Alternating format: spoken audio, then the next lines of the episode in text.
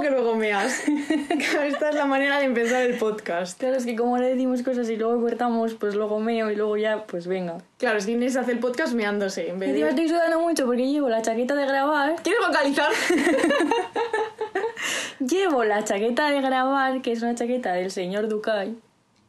Y ahora estoy sudando, pero no me la quiero quitar porque si no pienso que vamos a grabar mal. claro. O sea, cosa que no tiene A sentido. sudar, luego me va a oler el sobaco. Joder, Inés, ponemos un poco de decoro. Perdón. Bueno, estamos aquí de nuevo y Hemos merendado macarrones. hemos comido, ma- eh, sí, macarrones a las 7 de la tarde porque teníamos mucha hambre. Si escucháis gritos de fondo, será mi padre celebrando o no los goles del Madrid, porque hay- al parecer hoy hay Champions, lo cual nos viene fatal, pero es que solo podíamos grabar hoy, así que aquí estamos. ¿Sabéis que Paula quiere llevarme al fútbol? O sea, esto es una cosa que tengo miedo. Claro, es que Inés se va de Madrid, esto es un drama que ya gestionaremos, y entonces yo digo que tiene que vivir la experiencia Bernabéu antes de irse y tiene miedo, pero eso va a pasar. Yo no quiero. Bueno, ya querrá. Venid con nosotros al fútbol. Bueno, a ver. Punzadas sonoras con Paula Ducay e Inés García. Bueno, hoy vamos a hablar de las cartas, de la figura de Barthes llamada carta. Y podríamos decir incluso que estamos hablando de la. ¡Ah! No sé decirlo. Epistolografía, Bien, primer tropiezo. segundo, del podcast ya está todo bien. que es la actividad literaria que consiste en escribir cartas. Y pues bueno, hay muchos tipos de cartas, ¿no? Según la difusión pueden ser cartas públicas y privadas, según el emisor pueden ser reales, apócrifas o ficticias, según el interés también literarias, históricas, antropológicas. Entonces, por ejemplo, tenemos cartas al director, Cartas apócrifas. carta a los Reyes Mojos, importante, cartas ficticias, cartas oficiales como los correos de la UAM, La universidad. UCM, La Universidad Agrícola de Mozambique. Que la UCM hace una cosa que es que de repente, como, no sé si es los domingos, que te mandan como 11 correos de seminarios de filosofía. Y tú, sí, hombre, voy a ir yo Y ahí. yo, Dios mío, de repente una ola. Bueno, carta filosófica Carta privada y cartas de amor, que estas últimas, son nuestras favoritas. en efecto, como no, se podría, no podría ser de otra manera. Entonces, dice Barthes de la figura carta, que es a la vez vacía, porque está codificada, y expresiva. Y esto, esto me gusta mucho, porque está cargada de ganas de significar deseo. Dice también que en la carta una sola información va variando o sonando a la manera de un tema musical, que es pienso en usted. Y esto es porque cuando escribimos una carta decimos cosas como qué bien pensar en ti, me siento sola sin ti, te echo de menos, me encontré con alguien y hablamos de ti, u ojalá nos veamos pronto. Entonces hay distintas notas o tonalidades, pero detrás siempre está el mismo sonido de fondo, que es pienso en ti. Esto me parece Esto a Inés, precioso. con su grado de conservatorio, como se diga eso de tocar el piano, le ha gustado mucho, Mucho. el tema de la música. Y entonces, dice Barthes, ¿qué quiere decir pensar en alguien? Quiere decir olvidarlo y despertar a menudo de ese olvido. Es decir, pensar en alguien es, en definitiva, dejar de olvidarle durante un momento. Es un despertar o un aparecer. Y entonces hemos distinguido, ya no sé si nosotras o Barthes. pero Barthes distingue dos tipos de cartas. La carta táctica y la carta del enamorado. Inés va a hacer de carta táctica y yo, obviamente, voy a hacer de carta del enamorado. Entonces, lo interesante de la carta táctica es que es una correspondencia, en contraposición con lo que luego explicará Paula, que es una relación.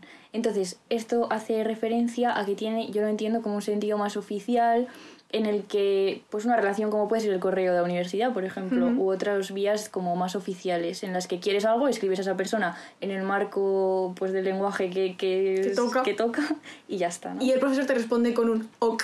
Sí, tú te quedas tres minutos, o sea, un montón de tiempo en el Word escribiendo el correo Sí. y luego esa persona pone ok, saludos. Ok, ok, ok, Pero te bueno. dirijo en la, en la tesis. Ok. Entonces, la carta del enamorado, en, en contraposición, sería una relación que pone en contacto a dos imágenes. Usted está en todas partes. Su imagen es total, lo que decíamos antes. de que Pienso estás- en usted. Pienso en usted o pienso en ti, que estás todo el rato pensando en esa persona. Entonces, en la carta táctica hay una empresa que está destinada a defender posiciones o asegurar conquistas. Lo que decíamos, ¿no? Tú quieres algo y, y escribes la carta para eso. Y sin embargo, Barthes dice que la carta del enamorado es una carta expresiva y no tiene valor táctico. No lo haces para conseguir algo. Aunque ya hablaremos de esto. Por tanto, en mi caso, quien escribe este tipo de carta no está enamorado. Y la carta del enamorado, obviamente quien la escribe sí que lo está. Y una cita en referencia que nos ha parecido interesante de la carta táctica es debe pues buscar menos decirle lo que piensa que lo que le agrada más. Y una cita respecto a la carta del enamorado sería la adulación no es aquí en absoluto interesada, no es sino la palabra de la devoción. Y entonces ahora vamos a poner ejemplos de estos dos tipos de carta, pero vamos a empezar con un tipo, una historia que hace referencia a cartas que no sabemos muy bien dónde encajar y que es, yo creo, el mejor cotilleo del siglo XVIII. Inés va a llevar las riendas de este cotilleo, adelante. Sí, porque además, o sea, esto se enmarca en el contexto de que nos surgían dudas de esta distinción de Waltz, ¿no? Porque, claro, ¿quién te dice a ti que, con, que una carta enamorada puede ser una carta enamorada por parte de una persona de las dos que están en la relación que está enamorada y la otra puede querer algo? O sea, no solo en la en, es en la carta táctica en la que la persona quiere algo, sino que también puede darse en otro tipo de carta y, y bueno, surgen problemas. Cositas. Entonces, en esta historia mágica son dos los protagonistas. Uno es Kant, lo conoceréis, señor, Manuel. Manu. y la otra es eh, una chica listísima, pero claro, como no, desconocida en comparación con él, que es María von Herbert, que bueno, era una gran lectora de Kant y además su hogar era considerado como una nueva Atenas porque era un oasis del espíritu ilustrado, que sé, además esto es muy gracioso, según un, un amigo de la familia que iba allí, dice que se dedicaban a predicar y propagar el evangelio kantiano. O sea, se dedicaban a leer a Kant como unos locos y a basar su vida en lo que leían de Kant. O sea, se lo tomaban en serio, ¿eh? Hay que tener ganas, ¿eh? También te digo. Hay que tener ganas. Y entonces, pues María le escribe a Kant en agosto de 1791 y le cuenta pues que ha tenido una ruptura, no, sé, no sabemos muy bien si amorosa o amistosa, aunque ellos dan por hecho que es amorosa, y dice que su, su corazón ha estallado en mil pedazos y que se hubiera suicidado de no ser porque ha leído la metafísica de las costumbres. Vaya personaje, ¿eh? Esta que se venga la UAM. el imperativo categórico, bueno, en realidad la UCM. A la UCM, lo estaba pensando, sí, en la UAM solo Hegel, chavales. y bueno, la verdad que os recomendamos mucho, no nos vamos aquí a extender a leer las cartas porque además son súper, no intensas de, de, amor, sino intelectualmente son intensas porque hablan de, pues de la teoría kantiana puramente. Y entonces os recomendamos mucho un texto de Ray Lanton, que es una señora que ha hecho un, paper sobre esta relación epistolar. no me salía la palabra. Muy bien. Vale, entonces, bueno, Kant responde a María eh, después y María le vuelve a responder a él y le dice que está desolada, que tiene dentro un vacío que se extiende, que reina la apatía, el deseo ha muerto, eh, nada tiene sentido y además le dice que la moral para ella es demasiado fácil porque no hay pasiones contra las cuales luchar, o sea que obedece fácilmente porque no tiene ningún fin, solo quiere dos cosas en la vida, que una es morir y la otra es ver a Kant. O sea, le dice, a ver si nos vemos, olvidón. Un café. Sí. Claro. Pero de verdad, o sea, fuera de bromas, la carta, las cartas de María son increíbles y hay que leerlas como siete veces para entender un 3%, pero son muy bonitas y muy mm. sinceras. Y entonces, ¿qué hace? Paula, cuéntanos. ¿Qué hace Kant? Pues Kant va, el muy zorro, y le escribe a un amigo, que me lo estoy imaginando ahora poniendo un WhatsApp, pero no, le escribe otra carta a un amigo diciendo, bueno, esta tía qué onda. Claro, porque es un amigo que conoce al hermano de María, o sea, como un amigo en claro, común. Un amigo en común entre María y Kant. Y entonces Kant, que es un cotilla de mierda, o sea, lo siento, eh, escribe a este amigo y le pregunta por esta chica. Y entonces el amigo contesta, porque él sabe cosas de María, y dice, ella ha naufragado en el arrecife del que yo me libré más por suerte que por mérito, el amor romántico. También te digo que la idea del amor como un arrecife me parece bastante bonito. Pero este cabrón dice, su sentido moral, el de María, se ha disociado completamente de su experiencia de la vida para unirse a una fantasía hipersensible. Como diciendo, ya están las mujeres locas sí. e histéricas, ¿no? Típico. Y se le ha ido la cabeza cuando ella en realidad es una persona con la cabeza bastante bien amueblada que sigue la filosofía kantiana. Claro, además no se molesta en, en, hablarle de la realidad de María, de lo que está viviendo, ni de nada, sino que le cuenta un cotillo que ni siquiera ha recogido, porque no, que es como si tiene un amante o no sé qué, cosas que... Que no vienen Puro cotilleo que, que además es injusto, ¿no? Pero lo peor de todo es que Kant coge todas las cartas de María y se las envía a una señora anónima que no sabemos quién es, que es Elizabeth Mozeri, entonces le, envía todas las cartas y la llama en las cartas a María la pequeña visionaria que tiene un extraordinario trastorno mental.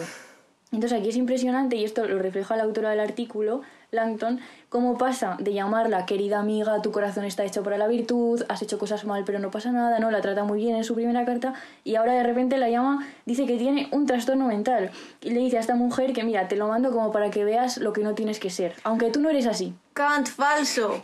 Así son los hombres.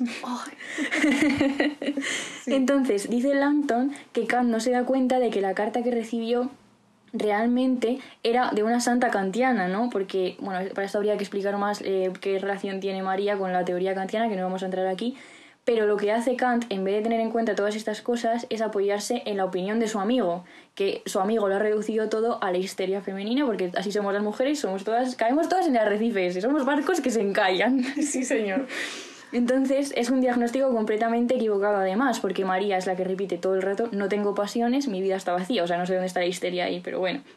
Y entonces lo que explica, y esto es lo que nos interesa con relación a las cartas, es que Kant no está considerando las cartas como un acto humano de, de comunicación, porque ha pasado de tener una actitud personal con ella, al llamarle querida amiga, a, a, a ser una, una actitud objetiva, porque dice de ella que tiene un extraordinario trastorno mental, ¿no? Entonces la trata como una cosa y de hecho la utiliza para sus propios fines, que lo de los medios y los fines aquí como que se olvida un poco, ¿no? Y la utiliza para sus fines al enviárselos a esa chica, que no sé si quiere ligársela o, o qué quiere hacer con ella, pero desde luego algo quiere, ¿no?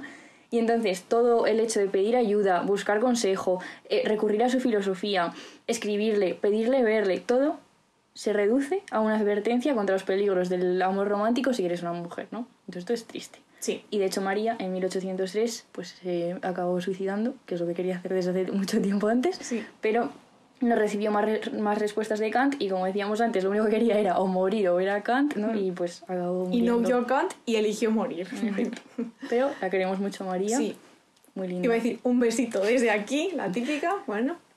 Y entonces, una vez hemos cerrado el con los cotilleos del siglo XVIII-XIX, muy bien, eh, vamos a hablar de las cartas tácticas muy rápidamente, porque estas son las que menos nos interesan, y luego pasaremos a las cartas de amor.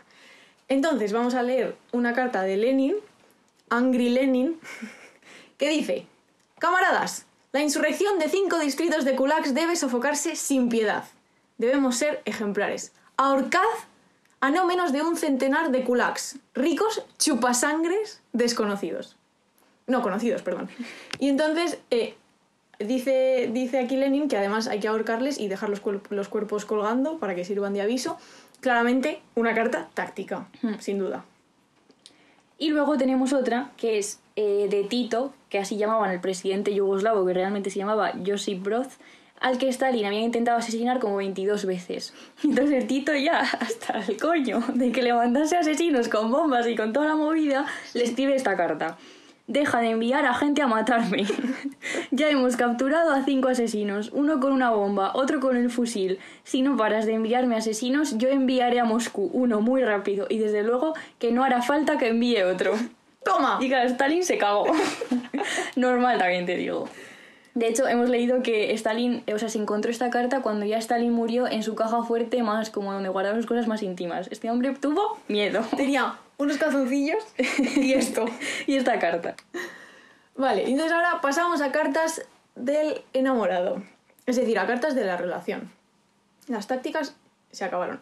Entonces, eh, Ricardo Piglia, en su libro El último lector, habla de las cartas de Kafka. Y habla de Kafka como escritor de cartas. Y dice que es un grandísimo escritor de, ca- de cartas y hace una cosa curiosa, Kafka, que es escribirle al otro, al que recibe, lo que ya ha vivido. Es decir, que escribe cartas donde no es que se narren hechos desconocidos para el receptor, que es como si yo después de grabar el podcast y de quien es se vaya de mi casa, le escribo una carta narrándole cómo he vivido la grabación, la despedida, los macarrones que nos hemos comido, etc.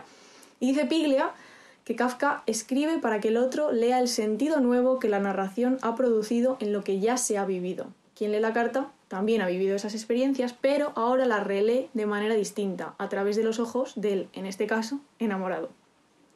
Esto es algo que yo he hecho mucho, que es volver a relatarle a una persona nuestros encuentros a través de mi escritura y es una experiencia muy curiosa y muy luminosa de alguna manera porque quieres relatarlo todo como con mucha precisión, pero a la vez sabes que inevitablemente estás creando un tipo de ficción, ¿no? Y además tampoco estás del todo segura de por qué narices estás haciendo eso. O sea, escribo para que me respondan, solo para que me lean, que son cuestiones que vamos a hablar luego. Entonces leo un cachito de la carta de Kafka a, creo que se pronuncia Feliz, que era como su churri en esos momentos, del 27 de octubre de 1912. Y dice Piglia que esta carta es una operación de captura. Escribe Kafka. Le tendía a usted la mano por encima de la gran mesa antes de ser presentado, pese a que usted apenas se había levantado y probablemente no tenía ninguna gana de tenderme a mí la suya. Me encanta la atención a los gestos, ¿eh? que es algo que luego Piglia señala, porque Piglia, dice, así se narra. En todo caso, eso es narrar para Kafka. El fluir del indirecto libre, la mirada pura, la atención extrema, los gestos, las posiciones del cuerpo, la educación sentimental. El que lee el relato es el protagonista de la narración. Oye, qué bonito. El último lector es un libro que está, es el único que he leído de Piglia, me quedan muchos por leer, pero está muy bien. Recomendación ya. Vamos a lanzar muchas recomendaciones este podcast, pues esta es una de ellas. Vale, ot- otro ejemplo de carta que tenemos es, eh, bueno, una señora mágica que se llama Marie Darrieussecq ha escrito eh, pues un, un libro que está editado en Errata Naturae de, sobre la vida de Paula M. Becker, que fue una pintora, ¿no? Eh, entonces, vislumbra la vida de Paula, pero un siglo después. De hecho, ella misma dice que no está contando la vida vivida, sino un vestigio. Y es muy bonito cómo ella describe cómo lo ha hecho, porque dice que lo hace a través de las palabras de los muertos, de la propia Paula, también de Clara, que es su amiga, y de Rilke, Rilke famoso. Rilke, el Rilke. Famous. Rilke, el mío, sí. Eh, también sus diarios, sus cartas, todo esto, ¿no? Y transita las brechas temporales de páginas con hojas perdidas, omitidas o no escritas. Es muy bonito. Entonces, este me encanta. Hay una carta de Paula a su amiga Clara. Pues Paula y Clara eran dos amigas mágicas pintoras que vivían súper felices y estaban todo el día juntas y todo el mundo decía, míralas, qué majas". Como nosotras, más o Sí. menos. Y entonces le dice, querida Clara, ¿no te pide el cuerpo a veces pasar por mi pequeño taller en casa de los Brunges? Aquí te aguardan muchas cosas, entre ellas una joven esposa. Pero la espera se le hace muy larga y triste. Soy tu Paula Becker. Aquí le escribe porque ya se han separado, ¿no? Porque las dos se han casado y bueno. Entonces no recibe respuesta porque Clara está a punto de parir. Entonces la muchacha no le responde. Y entonces escribe en su diario Paula. Ahora Clara tiene un marido. Al parecer ya no, ya no formo parte de su vida. Tendré que acostumbrarme cuanto antes. La echo de menos, porque con ella todo era hermoso. No te preocupes, Inés, esta Paula nunca va a tener un marido. Mucho menos va a parir. Yo solo pido que si me muero, Paula, Sí. pongas en mi tumba, con ella todo era hermoso. Oído es que me parece la cosa más bonita del mundo. Bueno. Sí que lo es. Entonces, luego hay otra carta que la Marie, que es la escritora del libro, no la pone tal cual, pero como que la, narra un poco, y es una Paula furiosa. Entonces, acusa a Clara de tener un corazón mezquino, porque claro, no le responde y tal y cual, y entonces pues ella se enfada. Y entonces le acusa, y esto es una cita, abandonar la amistad por el amor de un matrimonio en el que desatiende su identidad para extenderla como una estera sobre la que pueda caminar su rey. Y entonces dice, o sea, e- es súper chulo porque se enfada mucho y entonces dice cosas, eh, se mete mucho con Rilke, dice que, que un desgraciado, básicamente. Sí. Y, es muy, es- este libro lo recomiendo un montón, la verdad, es muy chulo. Probablemente sería verdad, ¿no? Sí. Lo de Rilke, desgraciado. O sea, aquí estamos viendo... Espérate que lo que viene... Porque, ¡Ahora, nazis, toma! porque lo que vamos a nazis contar... time, Paula. En vez de story time o history time, no sé qué dije. Nazismo time. Bueno, vale. Es que no puedo contar esto. ¿eh? Entonces, vamos a contar un poquito de la relación entre Martin Heidegger y Hannah Arendt, que si hay alguien que no sabe, fueron dos filósofos importantísimos del siglo XX. Eh, ella fue alumna de él y tuvieron una relación de amor y también amistosa que duró a lo largo de su vida. Se conocieron cuando, Arendt tenía, cuando Hannah Arendt tenía 17 años, él era como 18 años mayor que ella. Y eh, tuvieron una amistad barra amor con intervalos y con evidentes diferencias políticas porque hemos preguntado a fuentes fiables pero no citables Gubernamentales. que nos han dicho, hemos preguntado del 1 al 10, Heidegger cuánto de nazi y han dicho un 10. Claro, Entonces, y Hannah Arendt todo lo contrario, porque era judía y además se dedicó a escribir pues, contra los señores nazis. sí, entonces, bueno, aquí no hemos investigado demasiado. Puto nazi. O- o- Eh, es todo lo que podemos decir. Eso siempre, eso siempre. Eh, si hay alguien que se sepa bien la historia, que nos escriba. Eh, va- vamos a ver, si David Sánchez Usanos escucha este podcast, ese señor sabrá cosas de Heidegger, que fue quien nos lo explicó en la carrera. Entonces, que diga algo. Además nos acordamos de las clases de Heidegger, que Sí, es una cosa que sí. otras muchas clases las hemos olvidado y yo me acuerdo bastante bien Sí. de las clases de Heidegger. O sea que, Y gracias. tengo apuntes también. Si Es- alguien los quiere, A ver, tú tienes apuntes de toda la carrera. si alguien quiere apuntes, que me hable del MD. Gratis, ¿eh? Olvidona apuntes. Gratis todo. Comunismo. Eso, gracias David. Vale. Entonces, bueno, parecía que, que la mujer de Heidegger sabía del, del affair, iba a decir, porque tenía una especie de relación donde, bueno, matrimonio... tenemos que investigarlo, Sí. porque hemos leído como que ella también tenía sus cosas, pero luego también hemos leído unas cartas de ella bastante enfadada, entonces esto hay que investigarlo más en otro momento. Ya lo investigáis vosotros. También puede ser. y nos lo contáis eso. Total, que hay un libro que recoge las cartas, que ahora mismo no sé decir de qué editorial, luego lo busco, pero em, eso, o sea que ellos pactaron eh, que iban a destruir las primeras cartas que se escribieron, pero Hannah Arendt no lo hizo y las guardió- guardó en un cajón de su dormitorio y gracias a eso las tenemos, lo Como. Stalin la carta del Claro, Tito. exactamente igual. Entonces, moraleja, chicas, chicos, nunca tiréis nada porque nunca sabéis si os estáis acostando con uno de los filósofos más importantes del siglo o con un nazi.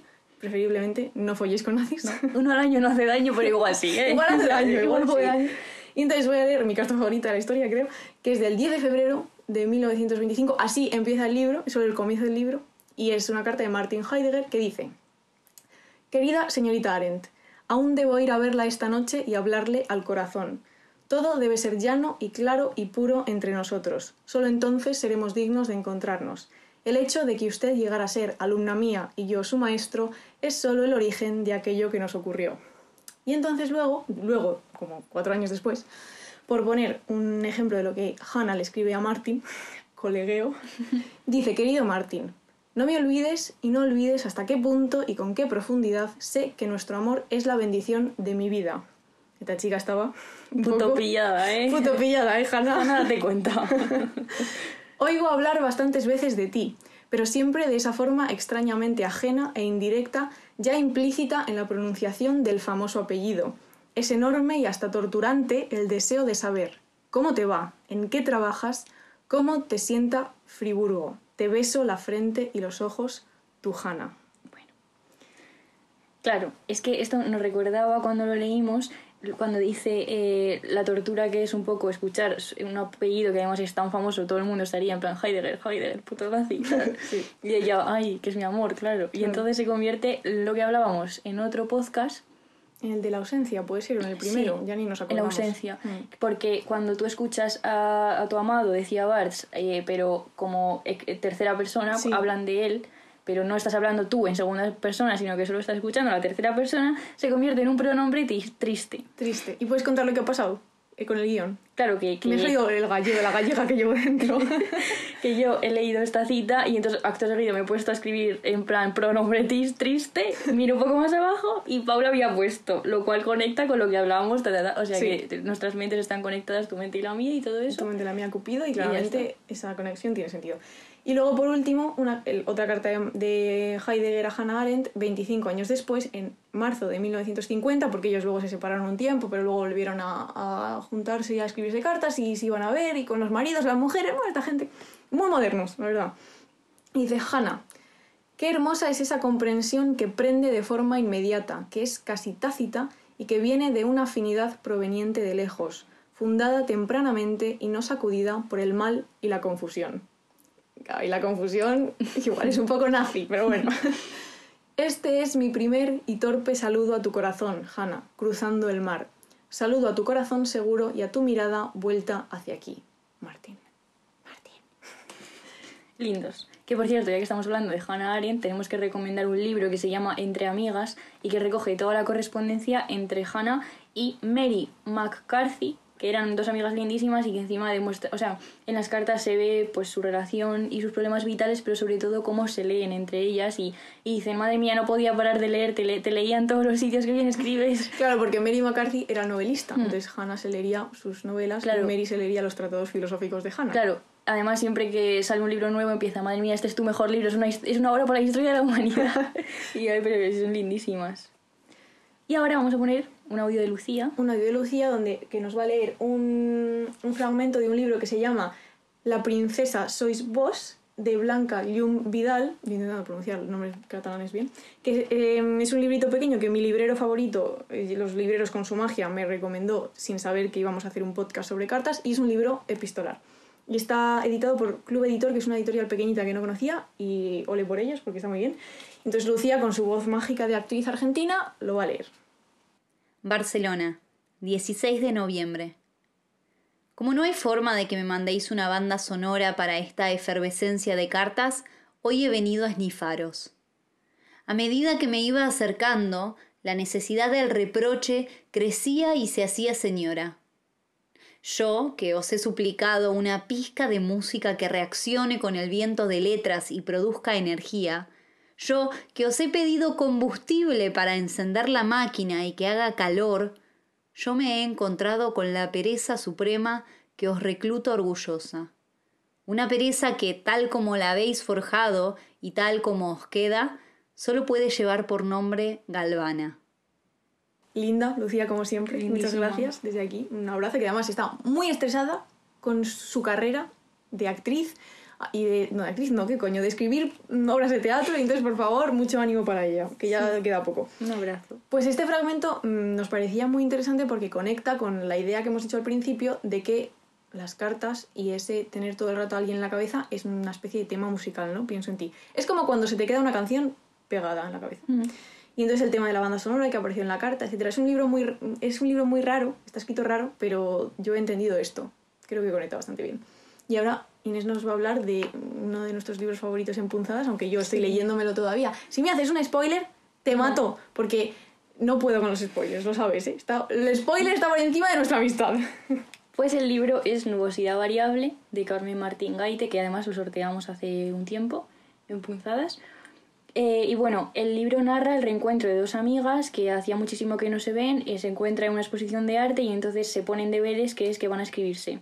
Y entonces pues se reencuentran a través de la escritura. Y además esta- estos deberes que se ponen pues a ambas les cambian la vida bastante. No voy a contar por qué, porque entonces Paula se entera. Eso. Entonces he recogido una carta de las primeras del libro que es de Sofía a Mariana, el 30 de abril, por la noche. Y le dice, si supieras el milagro que es para mí volver a tener ganas de escribir una carta, no de negocios, no de reproches, no de consejos, no para resolver nada, que esto nos parecía interesante porque esta podría ser definición de carta táctica. Dice, una carta porque sí, sin tener de antemano el borrador en la cabeza, porque te sale del alma, porque te apetece muchísimo. Se me había olvidado, es lo más urgente del mundo, pero también lo menos obligatorio. Y esta sería la carta enamorada, ¿no? Enamorada o amistoseada. sí, está muy bien. Y luego para acabar queríamos hacer dos reflexiones así muy rápidas. La primera tiene que ver con la respuesta, ¿no? Con, con qué esperas cuando escribes una carta, que te respondan o que no. Es- ¿Escribimos cartas que no van a ser respondidas si tú lo sabes de antemano? Sí, lo hacemos. Entonces dice Barthes, es un pensamiento vacío, no tengo nada que decirte, sino que este nada es a ti a quien lo digo. Entonces lo importante parece que no es el contenido, sino el receptor de la carta, ¿no? Del mensaje. ¿Basta con saber que el amado ha recibido y leído la carta? O ahora, ¿basta con el doble tic azul? ¿O necesitamos una respuesta? Claro, bueno, buenísima pregunta. Si te, te hacen ghosting como canta la otra pobre chica, pues el tic azul no vale. Entonces sí que es verdad, como ha dicho Inés ahora, que las cartas de amor suelen componer monólogos, porque muchas veces no son respondidas y se escriben como una manera de descargar los sentimientos del enamorado hacia el amado.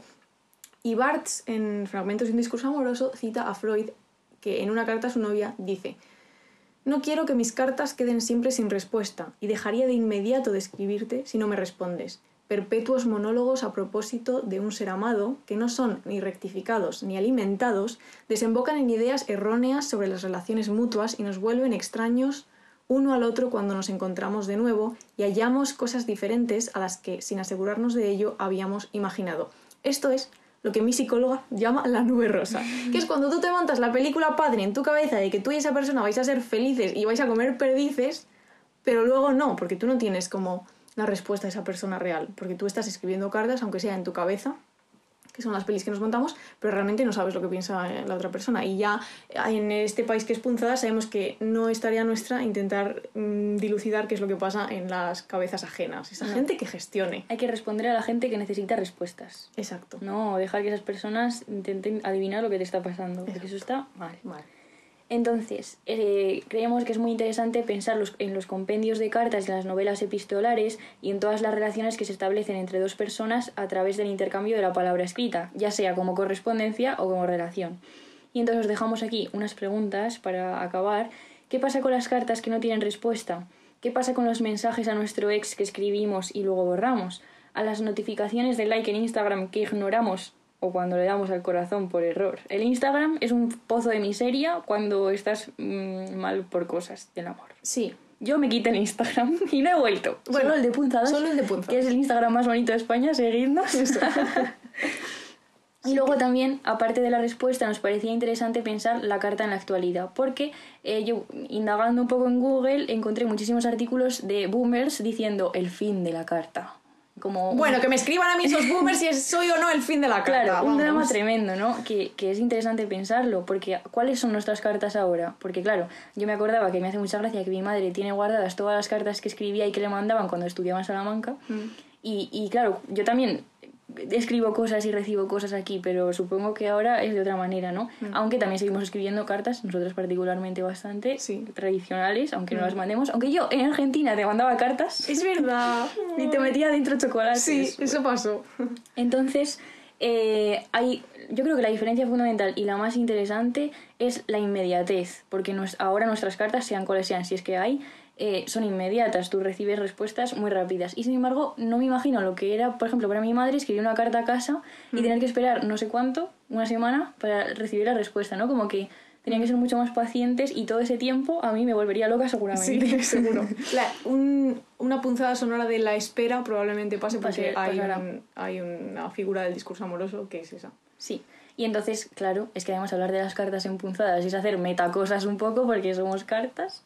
Entonces, ¿qué Por son si las alguien no lo sabe, este podcast Claro, es, es una rama, una rama de una newsletter que se llama Punzadas también, donde mandamos cartas todos los domingos. Es que estoy segura que hay gente que escucha el podcast y no sabe lo de las cartas. Pero bueno, está en la descripción. Sí. Entonces, ¿qué son las cartas de punzadas? Pues nunca esperamos una respuesta realmente, pero siempre nos alegramos mucho cuando la recibimos o tenemos comentarios. Por ejemplo, queríamos nombrar a Cristina, una persona desconocida, Sí. que nos eh, responde además con respuestas elaboradas y pues pensadas a muchas cartas y es muy interesante porque al final es como tener una conversación un poco y entonces lo agradecemos un montón. Y os invitamos a que nos escribáis cartas al correo. El correo es sincroníasblog.gmail.com Ahora sí me siento como que estoy en los 40 principales y estoy diciendo llame la 91. Pero si queréis escribirnos lo que sea, lo que sea, cartas de cómo estáis o de reflexiones que habéis tenido sobre los temas que hablamos o sobre los temas que os salgan de los genitales, está bien. Sí. Y eh, si son bonitas, que seguro que sí, podemos igual leer eh, algunos fragmentos en, el próximo, en la próxima punzada sonora. Claro, si os parece bien. Y además es que mm, me acordaba también en el libro de Frágiles, eh, Remedios Zafra contaba que su libro habría surgido un poco justamente de un intercambio de, de cartas y de mensajes que habían llegado a su correo. Mm.